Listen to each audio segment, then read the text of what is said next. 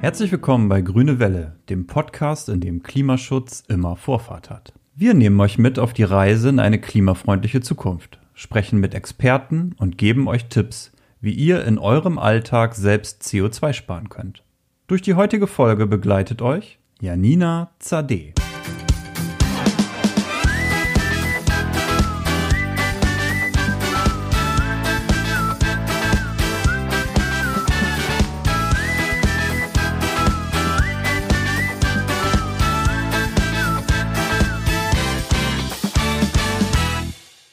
Und schön, dass ihr wieder dabei seid bei der zweiten Folge unseres neuen grünen Podcasts.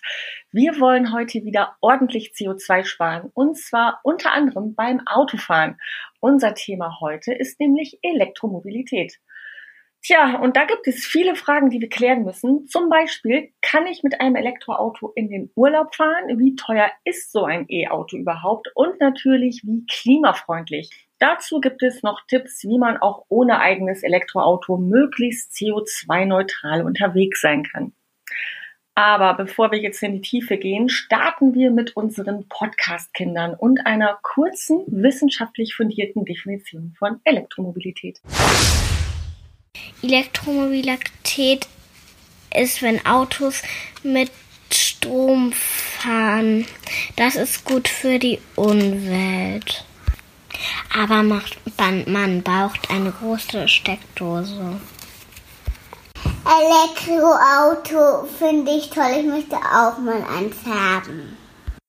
Das ist ein Auto, was mit Strom fährt und das, äh, der Strom wird von den Windmühlen in einen kleinen, in einen großen Kästchen äh, geführt, weitergeführt von den Windmühlen und dann kommt so eine Art Steckdose an dem Auto ran und das die, der, der Strom wird dann an der Batterie wieder vollgeladen. Und was sagt der Chef? Hallo, mein Name ist Heiko Hambrock. Ich bin Geschäftsführer von EWE Go, der Mobilitätsgesellschaft von EWE. Elektromobilität bedeutet für mich Klimaschutz und Fahrspaß im Alltag.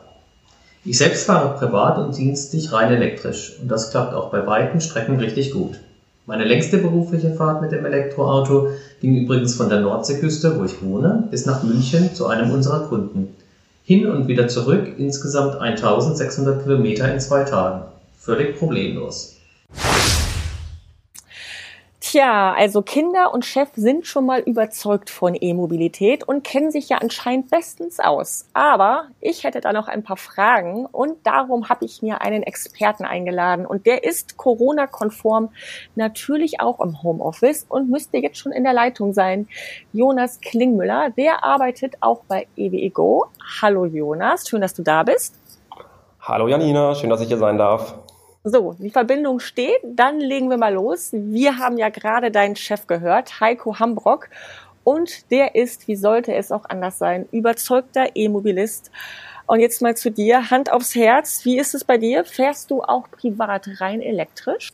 Ja, das ist tatsächlich richtig. Ich fahre seit über zwei Jahren rein elektrisch. Und äh, damit kommst du doch überall hin oder gab es da schon mal die ein oder andere Panne? Damit komme ich grundsätzlich überall hin. Also man muss dazu sagen, ich fahre ein Auto mit einer nicht so großen Batterie. Ähm, aber wenn man das Ganze dann vernünftig einschätzt, dann geht das. Und vor allem im Alltag reicht es vollkommen aus. Nur wenn man mal etwas weiterfahren möchte, dann ist es ganz gut, sich einmal die Karten zu legen ja, man muss ja auch ein bisschen planen, denke ich mir, wo und, und wann man dann tankt beziehungsweise lädt.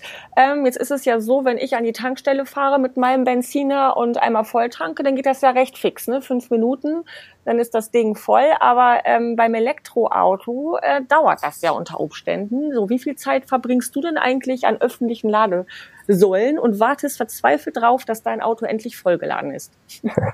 Sehr gute Frage. Ähm, ja, das Auto steht tatsächlich etwas länger da als äh, an der Tankstelle. Das ist natürlich der Fall. Das muss ich auch zugeben. Auf der anderen Seite kann das Auto meistens alleine dastehen, denn ich habe in der Zeit meistens Dinge, die ich erledigen kann, wenn das Fahrzeug lädt. Ähm, beispielsweise fahre ich gerne nach Bremen. Ähm, dort habe ich studiert und ähm, bin deswegen gerne dort da und wenn ich dorthin fahre, suche ich mir eine Ladestation mitten in der Innenstadt. Der Parkplatz ist meistens kostenlos und dann stelle ich mein Fahrzeug da ab und wenn ich wiederkomme, ist es wieder vollgeladen. Und klar das Fahrzeug lange da gestanden, aber es ist dann auch wieder voll, wenn ich wiederkomme und ich hatte so als Person keine Ladezeit. Mhm. Aber wie lange dauert das denn so im Schnitt? Ja, der typische Stadtbummel in Bremen, der dauert so zwei bis drei Stunden und ähm, dann ist das Auto auch wieder voll. Mhm. Aber es gibt doch auch noch so Schnelllader, heißen die, glaube ich. Ne? Da geht es ein bisschen fixer. Genau, es gibt natürlich den Fall, dass ich dann eine lange Strecke fahre über die Autobahn und ähm, dann muss ich ja auch warten, wirklich bis das Auto voll ist. Und dann gibt es aber zum Glück die Schnelllademöglichkeit. Das bieten die meisten Fahrzeuge mittlerweile an. Und entlang der Autobahn ist jetzt auch viel Schnellladeinfrastruktur mittlerweile vorhanden. Und dann dauert es circa eine halbe Stunde, bis das Auto wieder vollgeladen ist. Okay, also wenn ich dann Rast mache auf einem Rastplatz oder einer Tankstelle, einen Kaffee und irgendwie eine Zeitung später und dann bin ich wieder startklar. Genau, das ist total angenehm. Es ist ungefähr so, wie wenn man auch eine normale Pause machen würde. Das bietet sich ja sowieso mal an, wenn man eine längere Strecke fährt und dann kann ich die Zeit perfekt für andere Dinge nutzen, wie entspannen oder wenn ich einen Business Trip mache, dann auch äh, kurz mal E-Mails checken und dann kann es auch schon weitergehen mit der Fahrt. Mhm. Aber jetzt muss ich ja erstmal so eine äh, E-Ladesäule finden. In den Großstädten, da sieht man sie ja überall. Das ist, glaube ich, nicht so das Problem. Aber wenn ich auf dem Land wohne, ähm, ja, dann bin ich ganz schön angeschmiert, oder? Ja, auf dem Land ähm, ist die Ladeinfrastruktur natürlich nicht so ausgebaut wie in den Städten, wobei man dazu sagen muss, wir als EWE Go hier im Nordwesten haben ganz, ganz viele Kooperationen mit Gemeinden und auch dort auf dem Land Ladeinfrastruktur aufgebaut. Auf der anderen Seite habe ich, wenn ich auf dem Land lebe, oft einen eigenen Parkplatz und ähm, kann dort eine Lademöglichkeit installieren und ja, dann kann ich das Fahrzeug über Nacht aufladen und jeden Morgen vollgeladen den Tag starten. Und das ist sehr, sehr angenehm. Den Luxus habe ich als Städter meistens nicht. Ja, okay, also nachts äh, an die Steckdose und morgens dann gleich los. Das klingt auf jeden Fall gut. Aber ähm, wie lange komme ich denn überhaupt oder wie weit komme ich mit so einer Ladung Strom im Tank? Wann muss ich den nächsten Zwischenstopp einplanen? Das kommt natürlich ein bisschen darauf an, was für ein Auto du fährst. Ähm, man kann aber sagen, jetzt mal von einem Smart abgesehen, ein Smart ist wirklich ein reines Stadtauto, der kommt so 100 Kilometer weit rein elektrisch, das ist nicht so viel. Alle anderen Fahrzeuge haben aber mindestens 200 Kilometer reale Reichweite und wenn ich wirklich sage, ich brauche ein Fahrzeug, mit dem ich oft Langstrecke fahre, dann gibt es auch Fahrzeuge, die realistisch 500 Kilometer schaffen mittlerweile. Ah, okay. Das ist ja auf jeden Fall schon was. 500 Kilometer, da ähm, ist auch ein kleiner Urlaubstrip drin, oder? Absolut. Ähm, also da gibt es äh, viele verschiedene schöne Videos auch auf YouTube, die man sich anschauen kann, wo dann auch Elektroautofahrer mal zeigen, wie sie in den Urlaub fahren oder ähnliches. Und da wird halt gezeigt, dass es teilweise noch ein bisschen aufregend ist, aber teilweise funktioniert das auch schon extrem gut. Also dem Urlaubstrip steht da nichts mehr im Wege. Okay, also genügend äh, Rast vielleicht einplanen oder zwischendurch mal einmal zum Laden und zum Kaffee trinken und dann kommt man ja durchaus weit. Genau, Perfekt. und unterwegs trifft man auch immer noch ähm, ja, nette andere E-Autofahrer, mit denen man sich dann austauschen kann. Ah, hat das Ganze ja auch so einen kommunikativen Charakter, wenn man da zusammen an der Ladesäule steht und wartet. Absolut. Wunderbar. Ja, aber erstmal muss ich ja auch ein Elektroauto überhaupt äh, anschaffen, also kaufen. Und die sind ja jetzt nicht gerade günstig. Ne? Wie teuer kommt mich der ganze Spaß? Und gibt es da irgendwelche Förderungen, die das vielleicht ein wenig erschwinglicher machen? Ja, zum einen ist es gerade so, dass sich der Markt unfassbar entwickelt. Das heißt, es kommen gerade ganz, ganz viele neue Fahrzeuge auf den Markt, unter anderem vom Volkswagen-Konzern und der ist ja bekannt dafür, auch erschwingliche Modelle anzubieten, wie zum Beispiel den VW ID3. Das Ganze ist immer noch etwas teurer, als wenn ich jetzt einen Golf kaufen würde. Aber wie du richtig sagst, kommt dann die Förderung ins Spiel. Und ähm, ja, da gibt es zum Beispiel den Umweltbonus. Da bekomme ich bis zu 9000 Euro vom Kaufpreis abgezogen. Ein Anteil zahlt der Automobilhersteller und ein Teil wird direkt vom Bund erstattet. Ja, und mit diesem Umweltbonus komme ich dann sofort auf einen äquivalenten Preis wie ein vergleichbares Modell mit Diesel- oder Benzinmotor, sodass das Elektroauto in der Anschaffung momentan nicht mehr teurer ist. Hm, okay. Das heißt, das, äh, das lohnt sich ja dann geradezu mit den, mit den Förderungen. Dann ähm, kann ich mir das auch leisten. Wunderbar. ähm, und man muss sich ja auch nicht gleich ein eigenes Auto kaufen. Es gibt ja auch so viele Leihmodelle und es gibt ja auch nicht nur Autos, es gibt ja auch diverse äh, elektrische Gefährte, auf die man sich erstmal setzen kann. Was hast du da noch so im Angebot? Genau, man muss sich natürlich immer fragen, brauche ich wirklich ein eigenes Auto oder kann ich mir auch ein Auto teilen, kann ich mir ein Fahrzeug sharen? Ähm, oder wenn ich ein E-Auto ausprobieren möchte, wenn ich vor einer Kaufentscheidung stehe, dann kann ich es auch erstmal mieten. Da gibt es verschiedene Anbieter. Ähm, auf der anderen Seite kann ich Elektromobilität im Kleinen natürlich auch ausprobieren. Und da haben wir zum Beispiel in Oldenburg das äh, E-Roller-Sharing von EWE Go. Da kann ich dann einmal schauen, wie sich das anfühlt, elektrisch zu fahren. Und natürlich gibt es auch noch kleinere Fahrzeuge, wie diese kleinen Kickscooter, was auch schon Elektromobilität ist. Mhm. Also ich kann klein anfangen, mich da erstmal vorsichtig rantasten und wenn ich dann Spaß dran gefunden habe, dann richtig umsatteln quasi. Absolut. Sehr schön.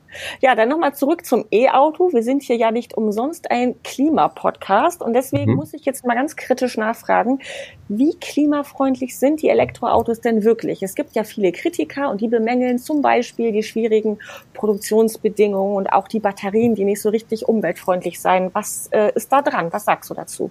Das ist eine ganz, ganz spannende Frage, weil ähm, das ist natürlich so, dass wenn ich etwas produziere, dass dann auch gewisse CO2-Emissionen und andere Umwelteinflüsse stattfinden. Das heißt, erstmal sollte ich mich fragen, brauche ich überhaupt ein Auto, brauche ich jetzt ein neues Auto? Ähm, gleichzeitig ist aber so, dass ein Elektroauto momentan die beste Idee ist, die beste Technologie ist, die es gibt über den gesamten Lebenszyklus gesehen, was die Umweltanflüsse angeht.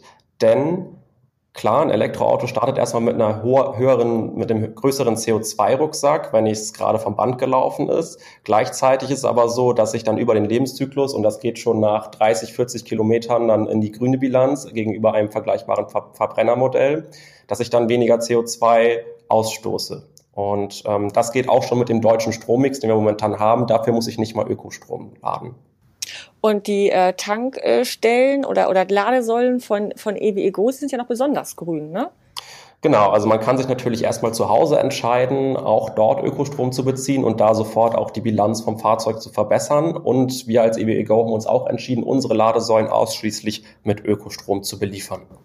Und was ist jetzt mit den Batterien? Sind die wirklich so schlecht und so schädlich für die Umwelt oder gibt es da auch schon ähm, neuere Modelle, sage ich mal?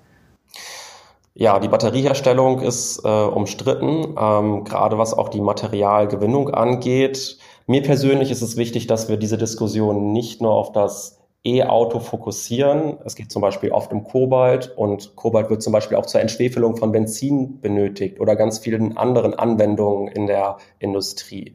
Ähm, das heißt, diese Diskussion sollten wir definitiv führen, aber nicht nur aufs E-Auto reduzieren. Beim E-Auto ist es jetzt insbesondere so, dass die Zellzusammensetzung der Lithium-Ionen-Batterie sich laufend ändert. Also es gibt jetzt zum Beispiel auch schon Batterien ohne, Lithium, äh, ohne Kobalt. Und ähm, da tut sich gerade noch ganz viel in der Entwicklung. Man muss auch darüber nachdenken. Es gibt erst seit den 90er Jahren Lithium-Ionen-Batterien. Das heißt, die Technologie ist immer noch sehr, sehr jung und da sind noch sehr, sehr viele Fortschritte zu erwarten. Mhm. Und ich habe gehört, man kann die jetzt auch immer besser recyceln. Stimmt das? Genau, also es ist nachgewiesen worden, dass man fast alle Bestandteile zu 90, 95 Prozent recyceln kann in der Batterie. Das Ganze findet im Labor statt, weil es noch nicht die schiere Menge an Altbatterien gibt äh, von Elektroautos, die jetzt recycelt werden müssen. Aber man hat eben nachgewiesen, dass es geht und so haben wir das Potenzial in Zukunft dort eine Kreislaufwirtschaft aufzubauen, sodass Ressourcen gar nicht neu abgebaut werden müssen. Okay, also da auf diesem Gebiet tut sich noch allerhand und ich fasse mal zusammen, grünes Licht fürs Elektroauto. Ähm, vielen Dank, Jonas, für die ganzen Insider-Infos. Das war sehr interessant. Dankeschön. Hat Spaß gemacht. Bis dann. Bis denn. Ja, und falls ihr noch kein Elektroauto habt, ist das überhaupt nicht schlimm. Man kann nämlich auch ohne klimafreundlich unterwegs sein und CO2 sparen. Denn das wollen wir ja in unserer Challenge. Und ich schalte jetzt mal schnell rüber zu meiner Kollegin Mareike, die die Challenge für uns stellvertretend umsetzt. Sie hat sich die neue Codio-App aufs Handy geladen, sich dort ein Profil angelegt und probiert nun jede Woche Energiespartipps aus. Mareike, was sagt die Waage? Wie viel Kilo müssen noch weg und kriegen wir das hin? Ja, dann schauen wir doch mal auf die Waage beziehungsweise in unsere Codio-App, die ja unser Klimakonto verwaltet. Und da können wir sehen, dass wir mit unseren Einsparmaßnahmen im Büro schon einiges vorlegen konnten.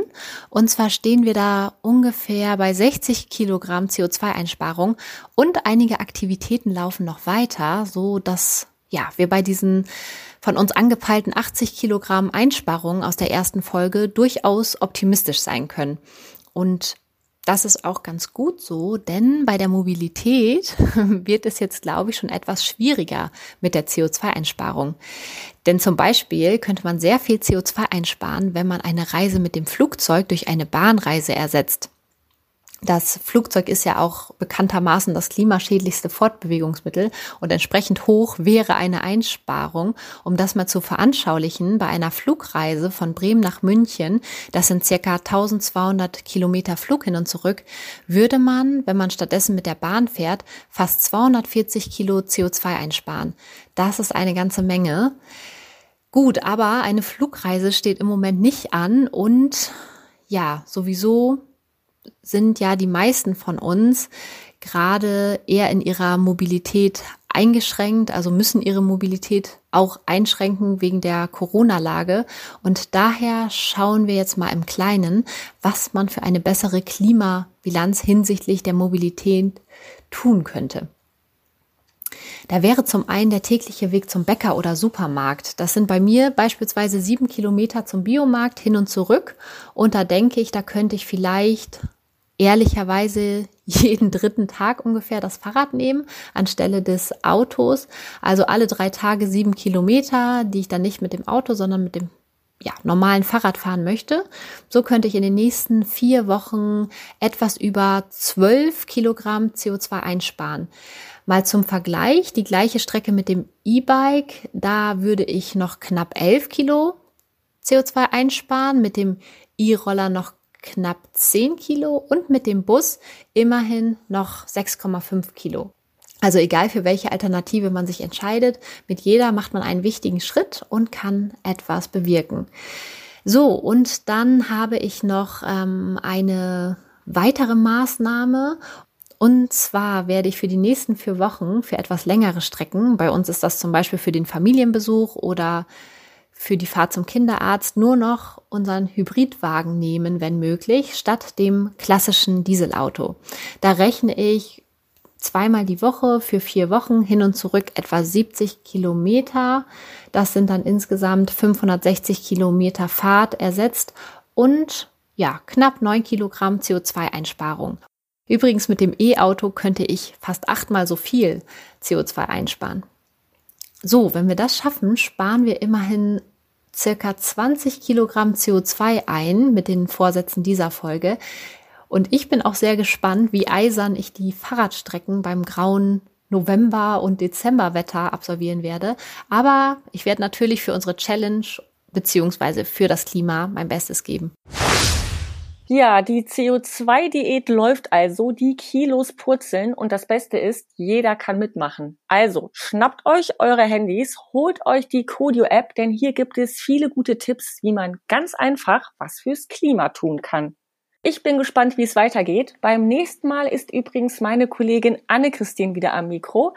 Dann geht's um grünen Strom. Schaltet unbedingt in zwei Wochen wieder ein. Aber jetzt bitte, bitte noch nicht aus, denn Katja hat noch den Extra-Tipp für euch. Und der kommt heute richtig weihnachtlich daher. Ich sag schon mal Tschüss und auf Wiederhören und vielen Dank fürs Zuhören. I don't want a lot for Christmas. There is just one thing I need. Ja, bald ist es schon wieder soweit.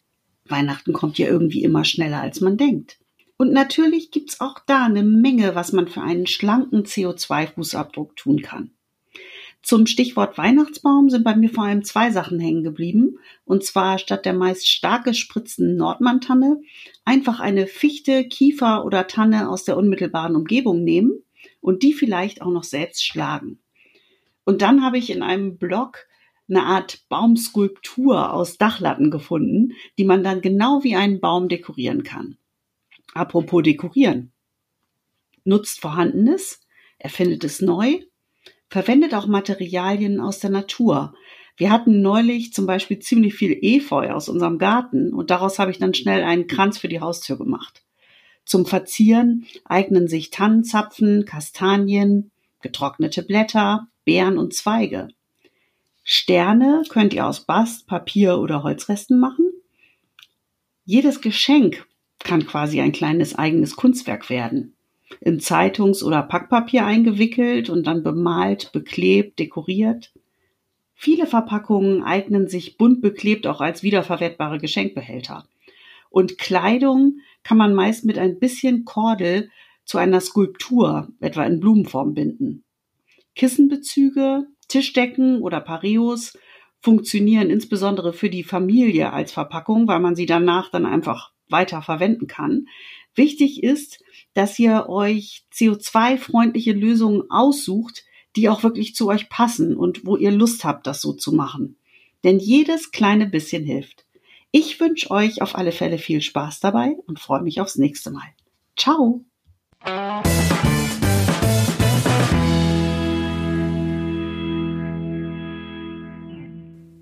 Das war's für heute. Vielen Dank fürs Zuhören. Grüne Welle ist ein Podcast der EWE AG und entsteht in Zusammenarbeit mit Codio, der Klima-App für mehr CO2-Bewusstsein im Alltag. Besucht uns im Netz unter ewe.com oder codio.app und schreibt uns unter podcast.ewe.de oder in den sozialen Medien. Wir sehen uns.